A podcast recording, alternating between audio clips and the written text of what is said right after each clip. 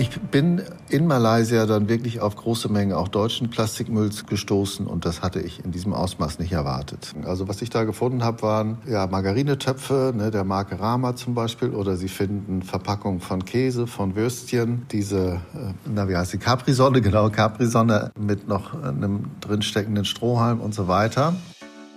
Fleischfressende Dschungelpflanzen, riesige Höhlen, Kalkfelsen, Traumstrände und das alles bei feuchtheißem Klima. Malaysia hat wirklich einiges zu bieten und umso mehr freuen wir uns darauf, euch nochmal mitzunehmen in dieses ferne Land nach Südostasien. Hier ist Explore, der National Geographic Podcast und hier ist der Themenmonat Malaysia, Folge 2. Herzlich willkommen. Wer an Malaysia und an Primaten denkt, der hat wahrscheinlich sofort die berühmten Orang-Utans vor Augen. Aber in Malaysia leben auch kleine Menschenaffen, die Gibbons.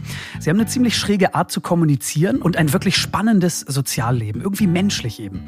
Aber die Gibbons sind bedroht. Die Wälder werden abgeholzt und Wilderer versuchen sie zu fangen, um sie dann als Haustiere zu verkaufen. Mariani Ramli setzt sich für die Tiere ein und gerät deshalb selbst zwischen die Fronten. Der illegale Haustierhandel mit Gibbons. Heute unser Thema. Sie sind eigentlich schon lange total out und trotzdem gibt es Verpackungen aus Plastik noch immer zuhauf in jedem Supermarkt. Gurken mit Plastikhülle, Joghurtbecher, Shampooflaschen etc. pp. All das muss irgendwo hin und besonders große Mengen, die landen in Malaysia wie der Müll dorthin gelangt, welche Bedrohungen diese Plastikflut für Mensch und Umwelt mit sich bringt und was wir hier in Deutschland tun können, damit unser Plastikmüll möglichst erst gar nicht mehr in Länder wie Malaysia exportiert wird. Unter anderem darüber haben wir gesprochen mit Manfred Sanden, Plastikmüllexperte von Greenpeace. Der Themenmonat Malaysia, Folge 2, Wissenschaft und Natur. Der illegale Gibbonhandel und die Plastikflut. Hier ist eure National Geographic Podcast Redaktion. Ich bin Max Dietrich. Moin zusammen. Schön, dass ihr dabei seid. Und hier ist Daniel Lerche. Servus. Daniel, ich glaube, ähm, eine spannende zweite Folge liegt vor uns. Oh, Überschrift Wissenschaft und Natur, genau. Schon in Folge 1 hat uns Malaysia auf jeden Fall viel zum Nachdenken mitgegeben. Ja. Mir zumindest, vor allem die traditionellen Tattoos der indigenen Bevölkerung und die Geschichten dahinter. Also das fand ich einfach klasse, das hat's mir angetan. Mhm. Ähm, vielleicht habt ihr das verpasst, dann hört gerne noch mal rein, wenn ihr mögt. Und auch heute wieder eine tolle Folge vor der Brust. Absolut. Ähm, bevor wir da jetzt tiefer einsteigen, würde ich sagen, machen wir aber erstmal unsere Top 3 Fakten über Malaysia, die ihr so hoffentlich noch nicht gehört habt. Und du, Max, darfst anfangen. Bitte sehr. Genau, ich habe einen schönen Fakt vorbereitet. Fakt 1, der heißt Blütengigant. In mhm. südostasiatischen Wäldern, auch im malaysischen Dschungel, wächst ein exotischer Gigant. Die Rafflesia hat die größte Blüte der Welt. Der Durchmesser liegt bei bis zu einem Meter dieser Blüte. Und diese Blüte, das muss man sich wirklich mal auf der Zunge zergehen lassen, wird bis zu sieben Kilo schwer. Ja? Sieben Kilo und ein Meter. Ja. Also das ist groß und schwer mal wahrlich. Davon können andere Blumen wahrscheinlich nur träumen. Total, absoluter Superlativ. Ähm, wer sie sehen will, muss das gut planen, denn die Rafflesia blüht nur maximal sieben Tage lang. Mhm. Und ihre Blüte, die ist dunkelrot und Achtung, wenn man zu nah rangeht, schön Luft anhalten, ey, die stinkt wie Bolle, diese Blüte. Na, nach was stinkt die? Ja, also Leute, die in der Nähe waren, sagen nach Gammelfleisch. Manche ja. würden auch sagen nach Elefantenmist. Hm. Und dadurch lockt die Pflanze Insekten zur Bestäubung an. Und es wird nicht besser. Nach ihrer kurzen Prachtzeit verfällt diese Blüte zu einem schwarzen, zähem, gammligen Schleim. Ja. Und äh, spannend auch, sie kommt ohne Blätter und ohne Wurzeln klar, weil sie lebt als Parasit. Ähm, ihre Nährstoffe holt sie sich von anderen Gewächsen, ist also wirklich ein lupenreiner, stinkender, riesiger, schleimiger Schmarotzer. Sieht aber zumindest zeitweise gut aus. Faszinierend. Genau. Ähm, so ein stinkender Gigant, äh, der sich auch noch bei anderen bedient. Ja, Max, war ein steiler Einstieg, würde ich sagen, in unsere Top mhm. 3. Ich habe auch was Schönes. Ähm, hör mal hier und Ihr hört natürlich auch bitte Fakt 2, Hörnchen mit Schuss. In Malaysia und im Süden Thailands, da lebt das Federschwanz-Spitzhörnchen. Es ist etwa ja, so doppelt so groß wie eine Maus. Es ist nachtaktiv. Es ist verwandt mit Primaten und es hat eine Schwäche für Alkohol. Was? Ja, Spitzhörnchen trinken, man sollte vielleicht eher sagen, sie saufen mit größter Vorliebe den Nektar einer bestimmten Palmenart und der enthält. Na, jetzt bin ich gespannt. Naja, der enthält bis zu 3,8 Prozent Alkohol. Also das ist ja ungefähr so viel wie ein Bier. Genau, das Team eines Bayreuther Tierphysiologen hat die Hörnchen mit Videokameras beobachtet und hat dabei festgestellt, ein Rausch erleben sie deswegen nicht. Offenbar haben sie einen Mechanismus entwickelt, mit dem sie den Alkohol wirkungsvoll abbauen, denn für Spitzhörnchenverhältnisse langen sie wirklich ganz schön zu. Umgerechnet auf den Menschen wären das, was sie trinken, zwölf Gläser Wein, die eine Frau innerhalb von zwölf Stunden zu sich nimmt. Äh, das gibt's ja. Also ja. Saufgelage unter Spitzhörnchen mit ja, Palm, Palmbier. Ja, sowas in der Art muss es sein, genau. Nach, also nach ja. menschlichen Maßstäben sind die auf jeden Fall alkoholkrank. Ähm, aber wie gesagt, sie bleiben halt nüchtern. Ja? Vermutet wird übrigens, dass dieses Trinkverhalten positive psychologische Effekte hat. Erwiesen ist das aber jetzt nicht. Also was für ein genialer Fakt, ne? Mhm. Saufhörnchen. Saufhörnchen aus Malaysia. Ähm, dann habe ich noch einen Fakt 3. Mal sehen, ob du den kennst. Der ist ja, eher imposant. Ähm, in Malaysia gibt's die größte natürliche Höhlenkammer der Welt. Hm. Der Gunung Mulu National Park auf der Insel Borneo ist UNESCO-Weltkulturerbe und hat spektakuläre geologische Szenerien zu bieten. Felsen, die aussehen wie Nadeln zum Beispiel, aber auch die weltweit größte natürliche Höhlenkammer, die Sarawak Chamber. Die ist, und jetzt halte ich fest, 600 Meter lang, 450 Meter breit und 100 Meter hoch. Wahnsinn. Ja? Also 600 Meter lang, 450 Meter breit, 100 Meter hoch. Wahnsinn, schon wieder so ein Superlativ. Malaysia, das Land der Superlative. Absolut, ja. Und es heißt, in diese Kammer würden, es reißt nicht ab mit den Superlativen, würden 40 Passagierflugzeuge des Typs Boeing 747 reinpassen. Oh, uh, das ist die 40. große. 40. Das ist also wirklich schon richtig anständig. Das haben wir jetzt natürlich nicht nachmessen können. Vermutlich ist der gesamte Höhlenkomplex, der noch aus weiteren Höhlenpassagen und Systemen besteht, auch noch gar nicht komplett erfasst worden. Unvorstellbar, oder? Ähm, und das heißt ja dann auch, es gibt immer noch jede Menge zu entdecken, also ein Traumland für echte Explorer. Ja, ja, genau. Also eine gigantische Pflanze, trinkfeste Spitzhörnchen, wie wir eben von dir gelernt haben, und die größte natürliche Höhlenkammer der Welt. Unsere Top 3 Wissenschaft und Naturfakten aus Malaysia.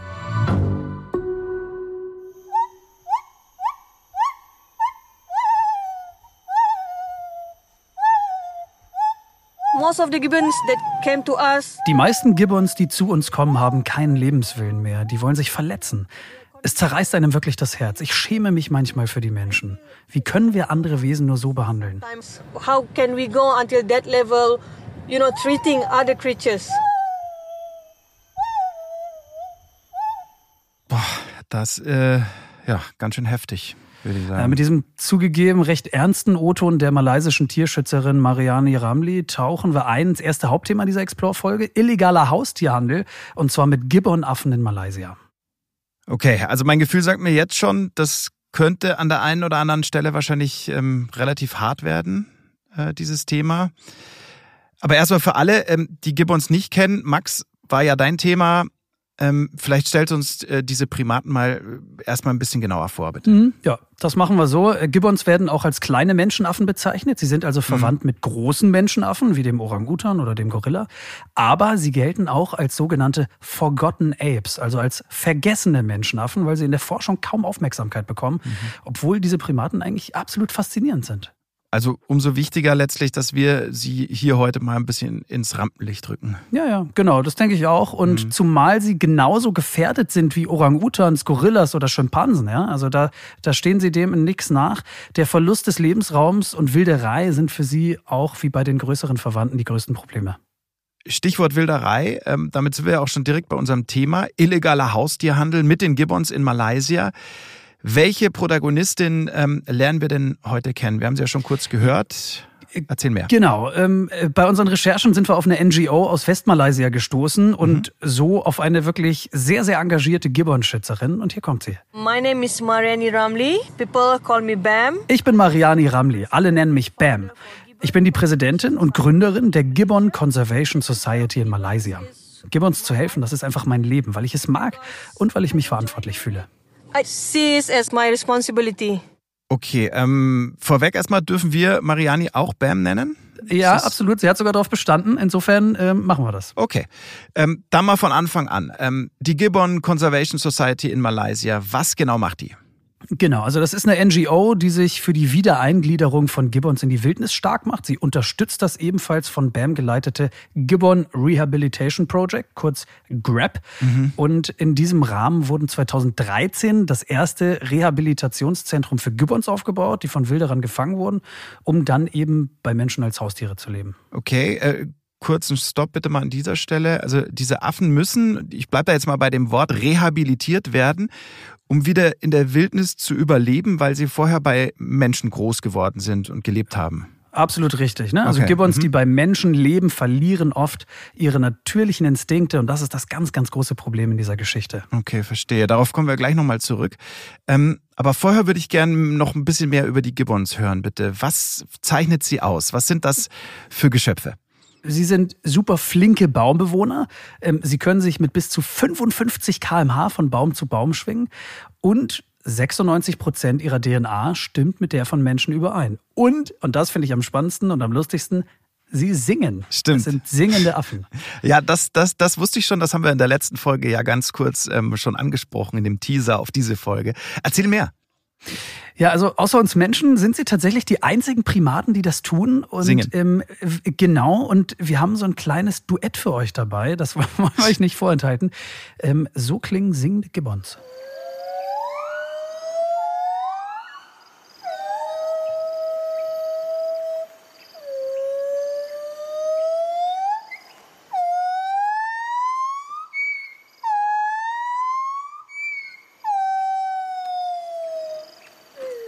Faszinierend. Könnte, könnte auch eine gute Inspiration für Hersteller von Alarmanlagen sein, finde ich.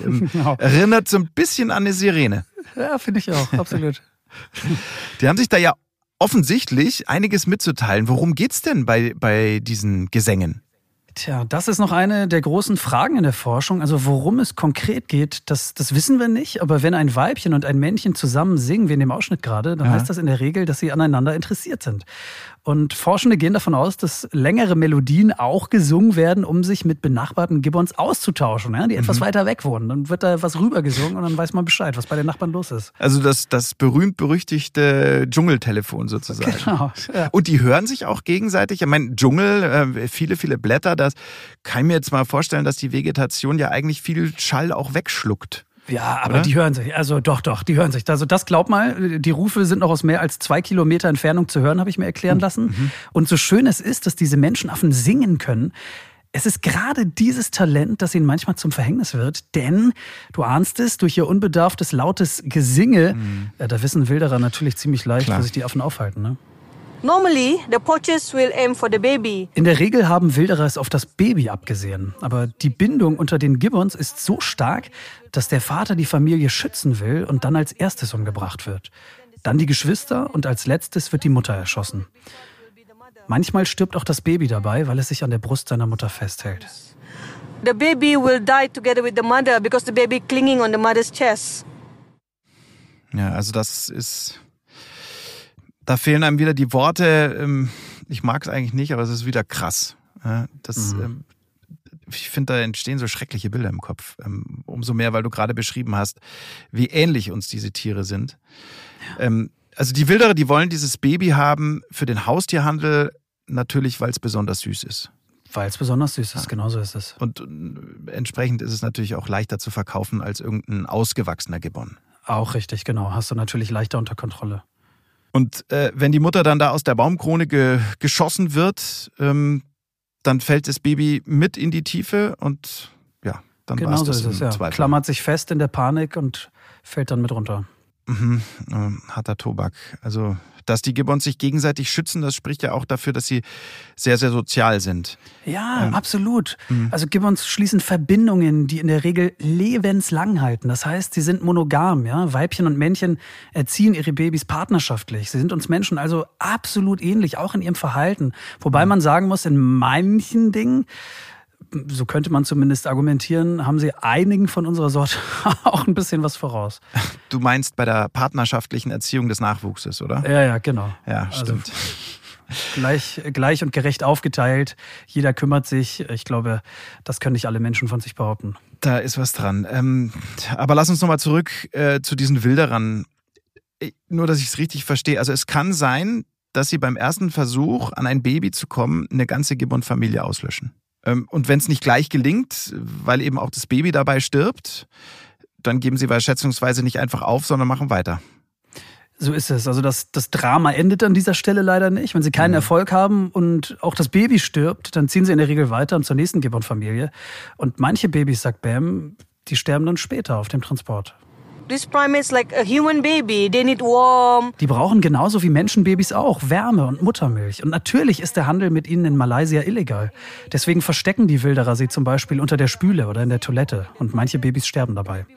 Insgesamt sterben etwa 10 bis 20 Gibbons bei dem Versuch, ein Baby zu fangen, sagt Bam. Around 10 or 20 individuals die during the process.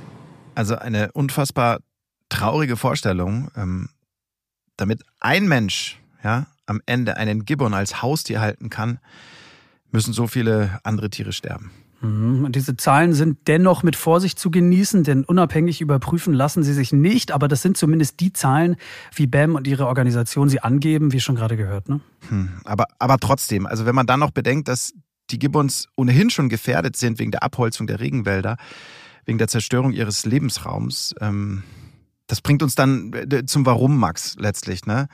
Warum sind manche Menschen wild drauf, ausgerechnet diese Affen als Haustiere zu halten? Was, was ja, das bringt Problem das? Ist, äh, ja, das Problem ist, und wir haben es vorhin schon kurz angeschnitten, ja. sie sind einfach ziemlich süß. Und das wird ihnen zum Verhängnis. Und bei den meisten Gibbonarten, ja, bei den meisten Gibbonarten umrahmt dann noch so ein, so ein, so ein, so ein Ring, so ein Kreis aus weißlichem Fell, ja. dieses dunkle Gesicht, sie haben keinen Schwanz, sie können recht gut auf zwei Beinen gehen. Ja, also die ähneln uns Menschen einfach total und noch mehr als andere Affen. Ja, verstehe. Und äh, das ist das Problem. Ne?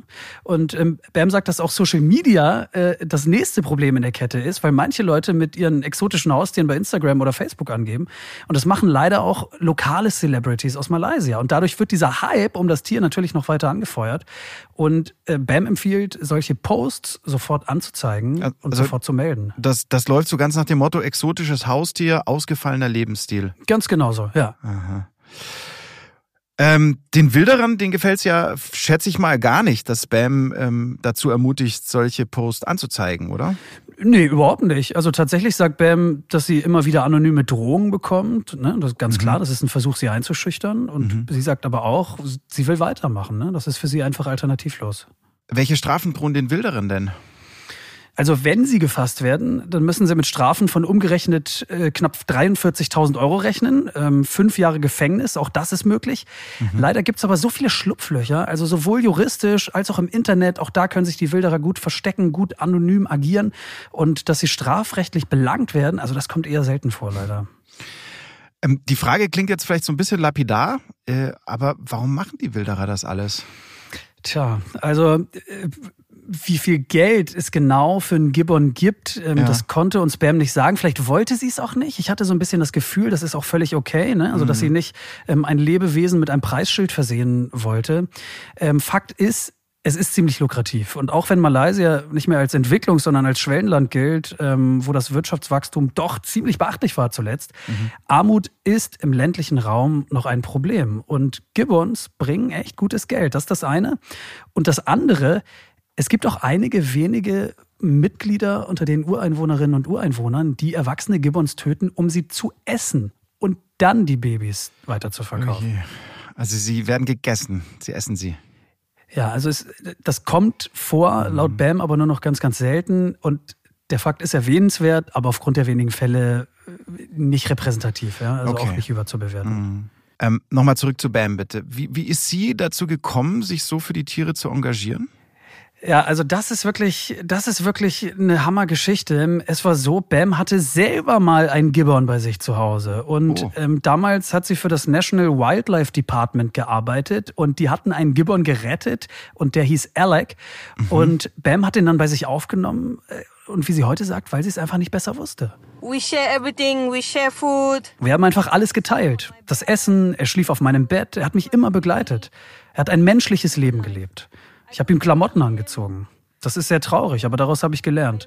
Für Alec würde ich mir wünschen, ich könnte die Zeit zurückdrehen und hätte das Rehabilitationsprojekt schon eher gestartet. I start rehabilitation as soon as possible. Also ganz schön ehrlich von ihr. Ähm, dafür schon mal Hut ab. Woher kam denn dann die Erkenntnis, ähm, dass dieses Leben für Alec nicht gut ist? Also sie hat gemerkt, dass ihm das Essen nicht bekommt. Damit ging's mhm. los, ne? Und hat dann erst angefangen, sich mehr mit der Spezies zu beschäftigen. Sie hat viel gelesen, hat bei einem Gibbon-Projekt in Thailand volontiert. Und da ist der Stein dann so langsam ins Rollen gekommen. Und irgendwann kam ihr die Idee, sowas auch in Malaysia zu machen, sowas auch dort aufzubauen. Okay, verstehe. Also zusammengefasst, sie hat so ein bisschen aus ihren eigenen Fehlern gelernt. Ja, absolut. Ich finde auch, mhm. sie war da, sie war da sehr ehrlich, auch im Gespräch. Ähm, das kann auch nicht jeder. Insofern ja. äh, danke fürs Teilen auch dieser Geschichte an, an, an Bam. Ne?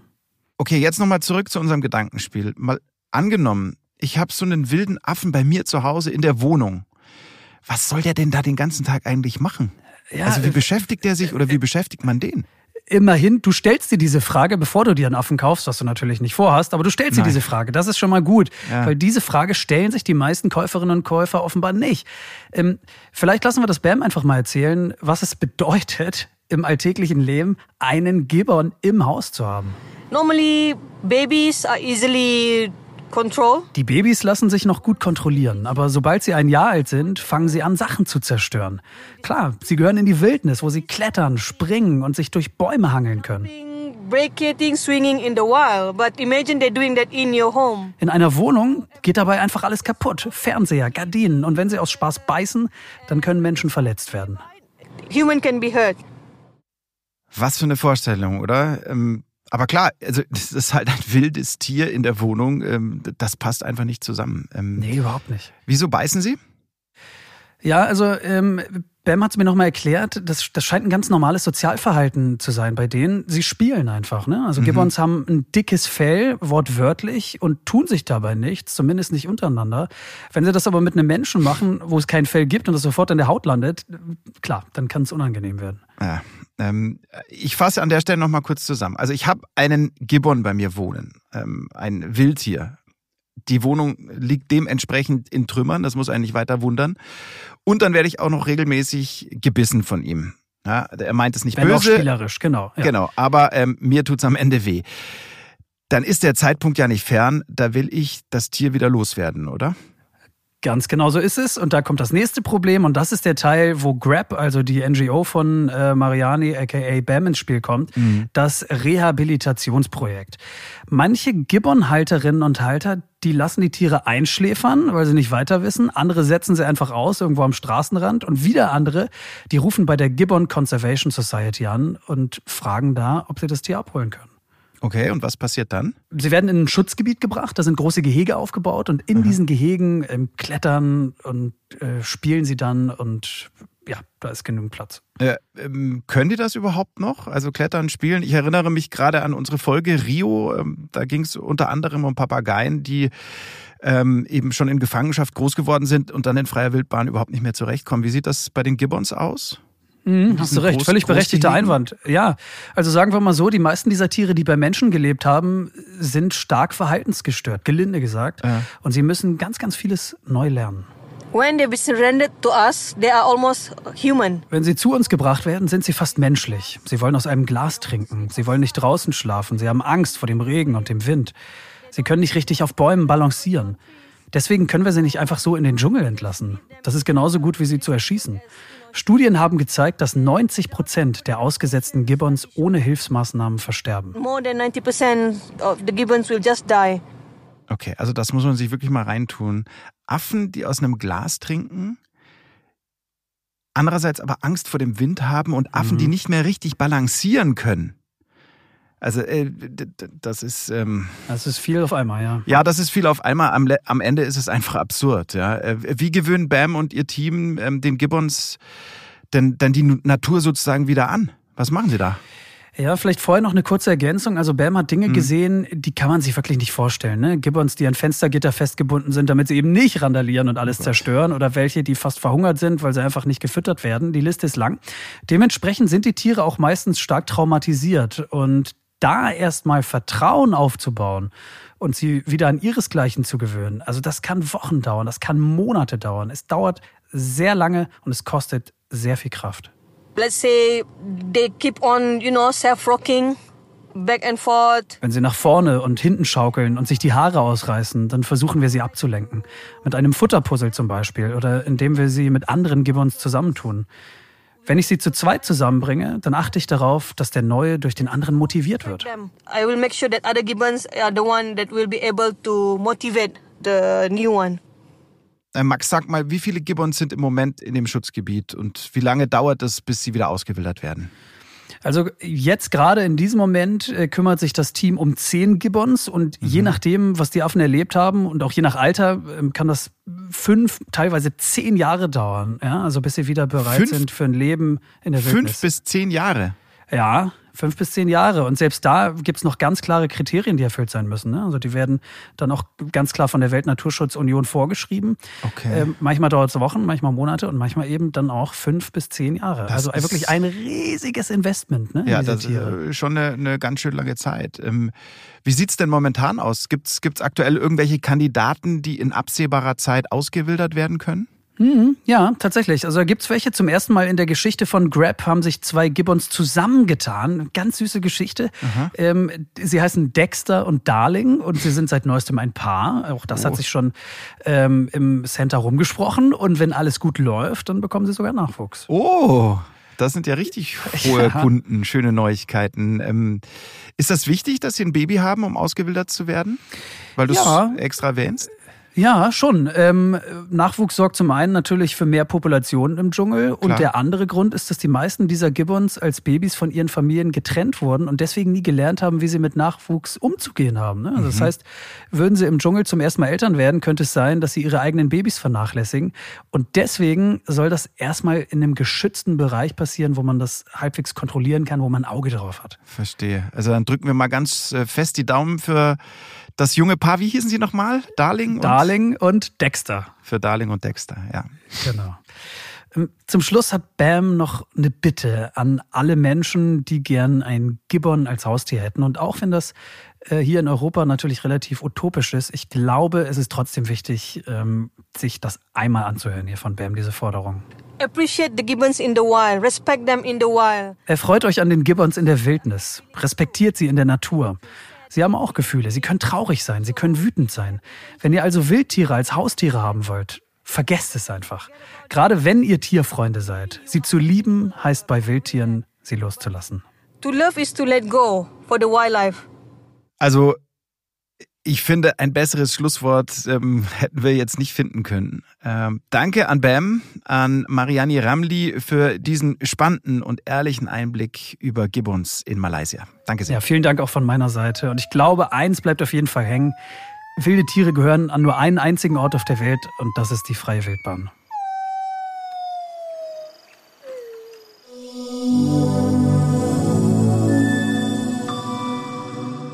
Hier ist Explore, der National Geographic Podcast, Malaysia, Folge 2, Wissenschaft und Natur. Und unser zweites Thema in dieser Episode, deutsche Plastikmüllexporte nach Malaysia. Natürlich erzählen wir euch nichts Neues, wenn wir sagen, hey, wir müssen versuchen, die Plastikkrise endlich in den Griff zu kriegen und jeder und jede Einzelne ist gefordert, weniger Plastikmüll zu produzieren. Ich bin mir sicher, Max, ähm, viele von uns leben ja auch schon ziemlich nachhaltig und haben auch höchstwahrscheinlich längst ein Bewusstsein für dieses Thema entwickelt. Da schließe ich mich übrigens schon auch mit ein. Fakt ist aber auch, ähm, Oft genug nimmt man es mit dem Plastikkonsum dann vielleicht doch nicht so genau. Auch da schließe ich mich mit ein, weil Plastik ist halt convenient und das eigene Gewissen, das lässt sich einfach relativ leicht beruhigen. Ja? Also erst trenne ich mein Plastik, dann bringe ich es zum Container und dann wird es ja eh recycelt. Das mhm. ist so die Annahme. Mhm, so ein bisschen die Mischung aus, ich habe meine, meine Schuldigkeit getan ne? und ja. äh, aus den Augen, aus dem Sinn. Genau, so sieht's aus. Also mhm. die, die Krux dabei ist aber der größte Teil dieses Plastikmülls, der wird gar nicht recycelt.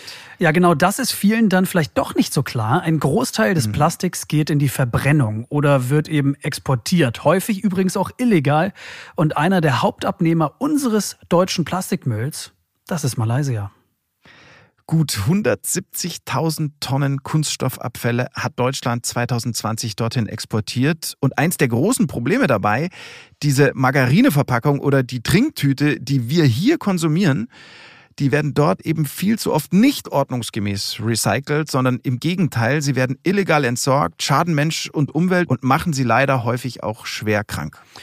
Über die Situation vor Ort, über die Folgen für Mensch und Natur und natürlich auch darüber, was wir als Konsumentinnen und Konsumenten und auch als Land vielleicht tun sollten. Darüber haben wir gesprochen mit, und ihr habt ihn eingangs schon kurz gehört, Manfred Sanden. Er ist Experte für Chemie, Plastik und Green IT bei der Umweltschutzorganisation Greenpeace. Ich war zweimal in Malaysia, das erste Mal Anfang 2019 und war wirklich sehr erstaunt, wie viel deutschen Plastikmüll ich dort äh, gefunden habe. China hat in 2018 die Importe von Plastikmüll stark eingeschränkt. Äh, daraufhin hat sich äh, das Sortieren und Säubern äh, vorverlagert in die südostasiatischen Staaten, wie eben zum Beispiel Malaysia. Und dort sind riesige Müllberge entstanden. Ähm, der überwiegende Anteil des Mülls, äh, den ich da gesehen habe, der kommt aus England. Ähm, aber ich bin in Malaysia dann wirklich auf große Mengen auch deutschen Plastikmülls gestoßen und das hatte ich in diesem Ausmaß nicht erwartet riesige Müllberge. Helfen Sie uns ein bisschen, lassen Sie Bilder in unseren Köpfen entstehen. Wie müssen wir uns das bildlich vorstellen? Der Kollege Heng aus unserem Büro in Kuala Lumpur, der hat mich mitgenommen äh, ja, an, an, zwei, drei verschiedene Orte, an denen äh, Plastikmüll abgeladen wurde. Und das sind, äh, das muss man sich wirklich so vorstellen, dass äh, man da einen Berg hat, der ist äh, deutlich mehr als zehn Meter hoch. Den kann man auch erklimmen. Das ist aber alles Verpackungsabfall, kann man sagen. Also was ich da gefunden habe, waren ja Margarinetöpfe, ne, der Marke Rama zum Beispiel, oder Sie finden Verpackungen von Käse, von Würstchen, diese, na wie heißt die Capri-Sonne, genau Capri-Sonne mit noch einem drinsteckenden Strohhalm und so weiter. Und das in einem Ausmaß von, ja, wie gesagt, zehn Meter Höhe. In der Breite vielleicht 20 Meter und in der Länge war es an dem Ort 30 Meter so ungefähr. Und äh, der Kollege Heng sagte mir dann, das ist aber nur noch ein kleiner Teil. Das war also deutlich größer gewesen. Wir sind dann auf demselben Gelände ein bisschen rumspaziert und dann plötzlich fiel mir auf, ähm, aha, da sind ja auch noch eine ganze Menge gepresster Ballen, also noch nicht lose. Und das waren noch mal so 50, 60 Ballen ja, rein deutschen Abfalls. Und das fand ich doch eine ganze Menge. Und wie wird mit diesem deutschen Müll dann verfahren? Also wie und wo wird das Plastik in Malaysia entsorgt? Es kommt erstmal auf ein Firmengelände, wo es nochmal sortiert wird. Das sind Abfälle aus deutschen Sortieranlagen, die sind zu Ballen gepresst und bestehen aus äh, ja, einer Mischung, äh, häufig aus einer Mischung von Abfällen, ähm, wie eben diese schon erwähnten Käsewurstabfälle. Das sind dann meistens PET-Schälchen darunter können sich aber auch Folienverpackungen und sowas befinden. Diese Firmen werden äh, oder wurden damals meist betrieben von chinesischen Geschäftsführern, die auch meist mit äh, chinesischen Arbeitnehmerinnen betrieben wurden. Und die gehen dann händisch durch unseren Abfall nochmal durch und sortieren nach Polyethylen, Polypropylen und was da noch so ist. Und alles das, was nicht gebraucht werden kann, also was man wirklich nicht mehr verwerten kann, das landet dann eben auf einem großen Haufen. Und dieser große Haufen, der wird dann äh, verladen auf LKWs und die LKWs zu der Zeit sind dann nachts häufig ähm, äh, ja, in die Gegend gefahren und haben es dann abgeladen äh, und auch äh, angezündet zur Volumenverringerung. Ähm, das ist einfach ja, unkontrollierte Entsorgung, wie sie hier bei uns nicht stattfinden dürfte.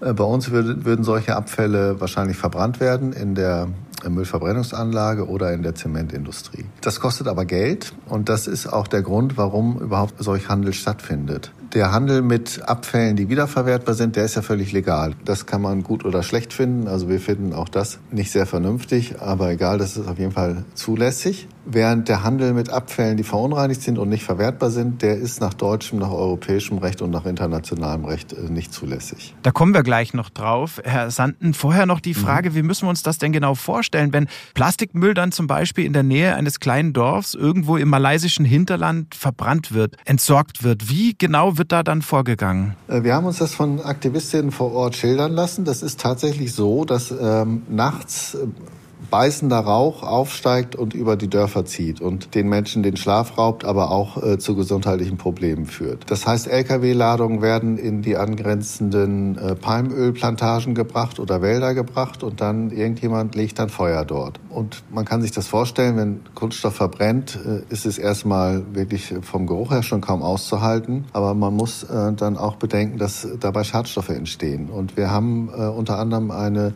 Klinik besucht, in der ein Kind Kinderarzt uns erzählt hat, was das bedeutet für die Kleinsten, dass die nämlich wirklich mit schweren Atemwegs- und Lungenschädigungen äh, ins Krankenhaus müssen. Also das sind sozusagen die unmittelbaren Folgen für den Menschen. Welche sind das für die Umwelt? Für die Umwelt bedeutet das, dass überall da, wo diese äh, ja, wilden Deponien entstehen, Rückstände verbleiben. Äh, Verbrennungsrückstände, Verbrennungsrückstände von äh, Kunststoff sind häufig äh, schadstoffhaltig. Das können Schwermetalle sein wie Cadmium. Äh, wir haben auch Quecksilber gefunden oder Blei. Das kommt dann meistens aus den äh, Druckfarben. Äh, Sie finden aber auch polychlorierte Dibenzodioxine. Das sind Verbrennungsprodukte äh, von PVC, also Polyvinylchlorid. Und diese Dioxine sind halt besonders gesundheitsschädlich, besonders giftig. Und wenn die dort äh, rumliegen, dann können die auch mobilisiert werden, entweder durch Wind oder durch Regenfälle und so weiter und sich verbreiten. Und das ist wirklich eine konkrete Gefährdung für die Anwohner dort. Führt teilweise so weit, dass zum Beispiel Hühner, die dort unmittelbar in, in der Nähe dieser Deponien leben, dass die dann ähm, diese Schadstoffe aufnehmen und dann mit dem Hühnerei auf dem Frühstückstisch der Anwohner dort landet. Aber was kann denn die Bevölkerung tun? Was können denn die Menschen in Malaysia tun? Vielleicht sich auch äh, gegen unser Plastik wehren? Gibt es da irgendeine Möglichkeit? Ja, es ist äh, im Grunde genommen wie hier. Ne? Wenn die äh, Behörden nichts unternehmen, dann muss man selber tätig werden. Und wir haben solche Initiativen auch äh, besucht und begleitet. Ähm, da gibt es sehr, sehr äh, aktive und sehr gute ja, Aktivistinnen, die das Thema also erstmal publik gemacht haben innerhalb Malaysias, dann auch in äh, Zusammenarbeit mit Greenpeace äh, das wirklich geschafft haben, äh, das Thema erstmal landesweit, aber dann auch in der Region Südostasien bekannt zu machen. Äh, und das hat äh, durchaus dafür, dazu geführt, dass eben das Thema auch bei uns äh, ja, deutlich mehr in den Medien zu finden war.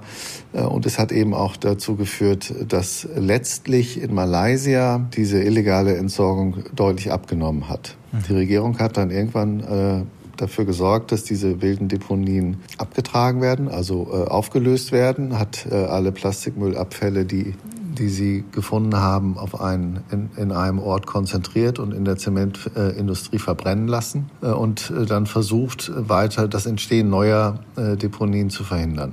Also zumindest ein Teilerfolg und man sieht Teilerfolg, auch an diesem Beispiel genau. wieder, wenn die Zivilgesellschaft dann aufsteht und sich wehrt, dann kann das auch positive Folgen haben. Deutscher Plastikmüll wird ja nicht nur illegal entsorgt, sondern eben auch illegal nach Malaysia exportiert. Das ist ja schon durchgeklungen. Wie gehen denn die Täter da genau vor? Also wie bekommt man große Mengen illegalen Plastikmülls am deutschen Zoll erstmal vorbei und raus aus dem Land und dann am malaysischen Zoll wiederum vorbei und rein ins Land? Wie geht das? Ich sag mal so, also ich kann Ihnen ein paar Anekdoten erzählen, das, was wir rausgefunden haben. Ne? Wir sind äh, mit italienischen Greenpeace-Kollegen äh, in Malaysia gewesen und haben uns uns äh, als Firma ausgegeben, die Plastikmüll ähm, aus Italien, aus Deutschland exportieren möchte nach Malaysia und haben uns umgehört, ob das geht und welche Qualitäten äh, da erfüllt sein müssen. Und in diesen Gesprächen hat sich dann herausgestellt, ja, also der normale Handel mit sortiertem Plastikabfall ist natürlich gern gesehen. Auf Nachfrage, ob man auch Plastik mixt, der halt nicht gut sortiert ist, ähm, mitschicken dürfe, wurde uns gesagt, erst, erstmal wurde uns gesagt, ja, das ist natürlich nicht so gut und so, aber letztendlich ja, man wird schon eine Lösung finden, wir können das ruhig machen. Und äh, wir haben uns von verschiedenen Behördenvertreterinnen, aber auch von Bürgerinitiativen erzählen lassen, wie das dann aussieht, häufig in Indonesien oder eben auch in Malaysia im Hafen Klang bei Kuala Lumpur. Die Container kommen an, äh, wenn Sie die aufmachen, sehen Sie gut sortierte Plastikballen, aber was sich dahinter befindet, äh, das können Sie nicht sehen. Und häufig ist es so, dass eben der, der unsortierte Plastikmix sich dahinter befindet. Manchmal befindet sich dahinter aber auch Papier oder Pappe oder auch Elektroschrott. Alles, alles ist möglich. Alles, was man sich denken kann, passiert leider auch. In welchem Ausmaß, das kann man natürlich nicht so genau beziffern. Das ist ja illegal und wie gesagt, lückenlose Kontrollen sind nicht möglich. Aber von dem, was wir uns haben erzählen lassen, muss man einfach davon ausgehen, dass das durchaus die Regel ist, dass ähm, falsch deklarierter Müll dort ankommt. Es ist jetzt nicht so, dass der größte Teil des deutschen Abfalls so entsorgt wird. Man kann vielleicht sagen, es sind 10, 20 Prozent. So muss man es, glaube ich, beziffern. Ne? Der größte Teil äh, des deutschen Plastikmülls geht einfach in die Verbrennung. Ein Teil wird recycelt. Also in Deutschland sind es äh, vielleicht 20, 25 Prozent. Äh, die offiziellen Zahlen sind immer deutlich höher, aber da gilt dann auch die thermische Verwertung als Recycling. Global gesehen haben wir immer gesagt, werden maximal 12 Prozent der Abfälle wirklich recycelt. Der Rest geht irgendwo hin, entweder in die Verbrennung oder in, in die Umwelt. Das bringt uns auch schon direkt zur nächsten Frage, die letztlich ja über allem steht. Warum exportieren wir unseren Müll überhaupt? Warum ist es attraktiver, unser Plastik nach Malaysia zu verschiffen, als es in Deutschland ordnungsgemäß zu entsorgen? Naja, eigentlich denkt man ja, wenn man in seiner Küche ähm, die Plastikverpackung in den gelben Sack steckt, dass äh, dadurch, dass da ein grüner Punkt drauf gedruckt ist und man ja auch äh, die Entsorgung quasi schon im Supermarkt äh, bezahlt hat, also seinen Beitrag dazu geleistet hat, dass äh, die Abfälle dann den Weg gehen, die werden eingesammelt, mit dem LKW weggebracht in eine Sortieranlage, dort werden sie in die verschiedenen äh, Kunststoffarten getrennt, dass die dann äh, eingeschmolzen und ja quasi äh, recycelt werden äh, zu neuen gleichwertigen Produkten. Dem ist leider nicht so. Äh, wir haben uns auch hier in Deutschland äh, das mal genauer angeschaut. Sortieren können wir in Deutschland eigentlich ganz gut. Äh, auf dem Hof der Sortieranlage haben sie dann nach Polymer getrennt, also Polyethylen, Polypropylen und so weiter, diese Ballen stehen. Und dann haben sie aber auch immer die Fraktion Mix. Das ist die, ja, das sind die Plastikabfälle, die mit der Anlage nicht sortiert werden konnten. Für alle diese Materialien, die dort auf dem Gelände stehen, gibt es Abnehmer, die Geld bekommen. Ne? Die zahlen nicht, sondern die bekommen Geld. Das Zeugs, was in die äh, Verbrennung geht, muss äh, der Anlagenbetreiber bezahlen. Das kann äh, je nachdem, je nach Konjunktur in Deutschland zwischen 100 und 150 Euro pro Tonne oder sowas sein. Und wenn er dann einen Abnehmer findet, der deutlich weniger Geld haben will, aber ein Zertifikat vorlegen kann, dass er in einer Anlage in Italien oder Malaysia äh, oder Türkei die Abfälle fachgerecht entsorgen kann, dann gibt er es natürlich dahin, weil dann spart er Geld. Und das ist der Schwachpunkt unseres dualen Systems. Lassen Sie mich bitte einmal ganz kurz zusammenfassen. Ich stehe ja. hier also in meiner Küche, ich nehme meine leere Käsepackung, werfe die in die gelbe Tonne, denke, ich habe meinen Dienst dann an der Sache getan. De facto kann es aber mit einer ganz guten Wahrscheinlichkeit sein, dass diese Käsepackung nicht nur im malaysischen Regenwald landet, sondern auch noch Giftstoffe freisetzt, die wiederum dann äh, in die Umwelt mobilisiert werden. Das ist ja völlig absurd. Was kann ich denn als Verbraucher dann überhaupt noch tun, um zu vermeiden, dass mein Plastikmüll in Malaysia landet? Wenn ich jetzt aufhöre, Plastik zu sortieren, ist nichts gewonnen. Wir bitten auf jeden Fall die Verbraucherin, nicht aufzuhören, Plastik zu sortieren, weil der größere Anteil unseres Plastikmülls wird tatsächlich recycelt. Das ist aber bei weitem nicht genug.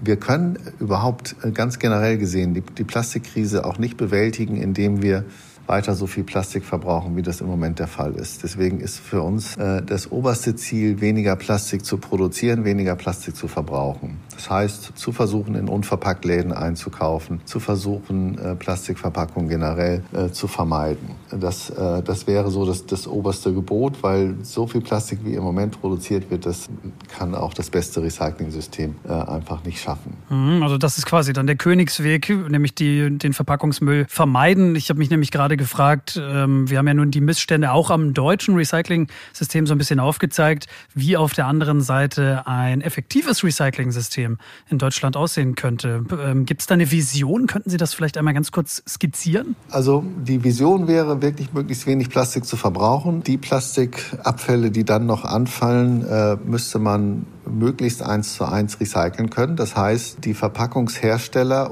aber auch die Textilhersteller, also alle Hersteller, die Kunststoffprodukte nutzen, müssten es hinkriegen, sortenrein zu produzieren. Das heißt, äh, ich muss in der Lage sein, nach Ablauf der Lebensdauer des Produktes das sortenrein zu trennen.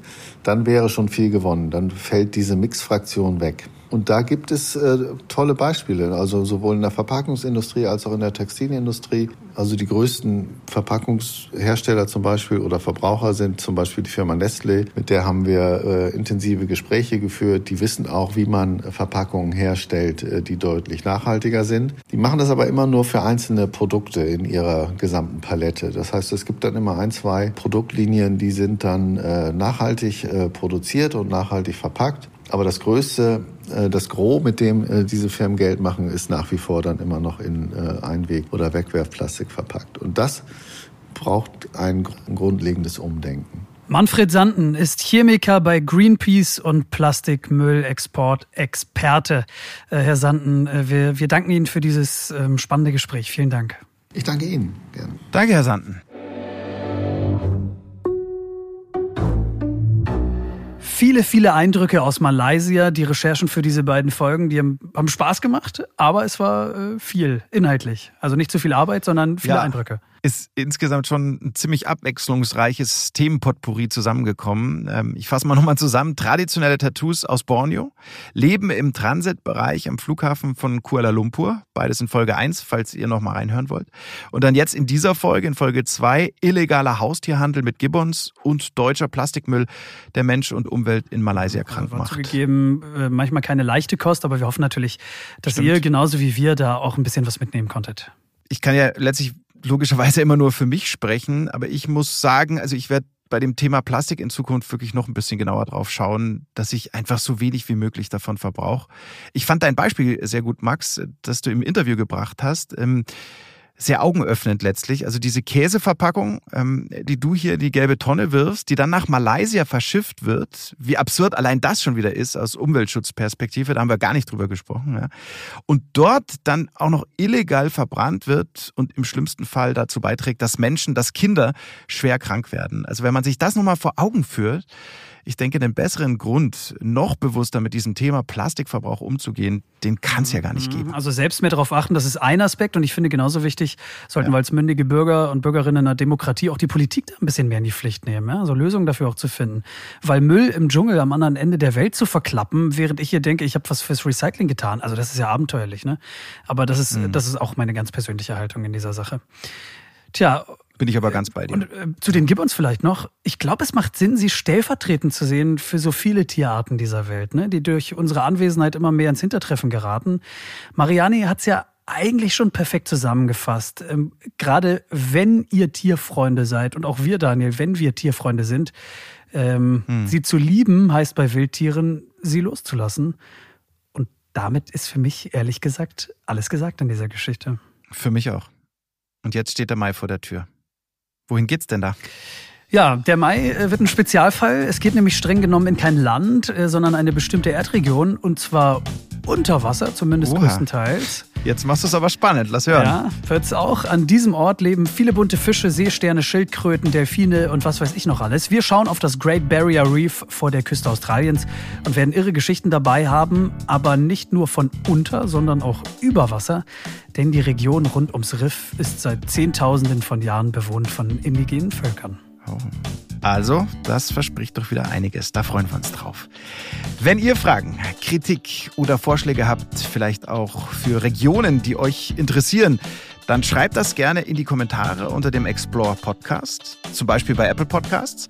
Außerdem könnt ihr uns natürlich auch jederzeit per E-Mail erreichen. Wir gehören zur Disney Family.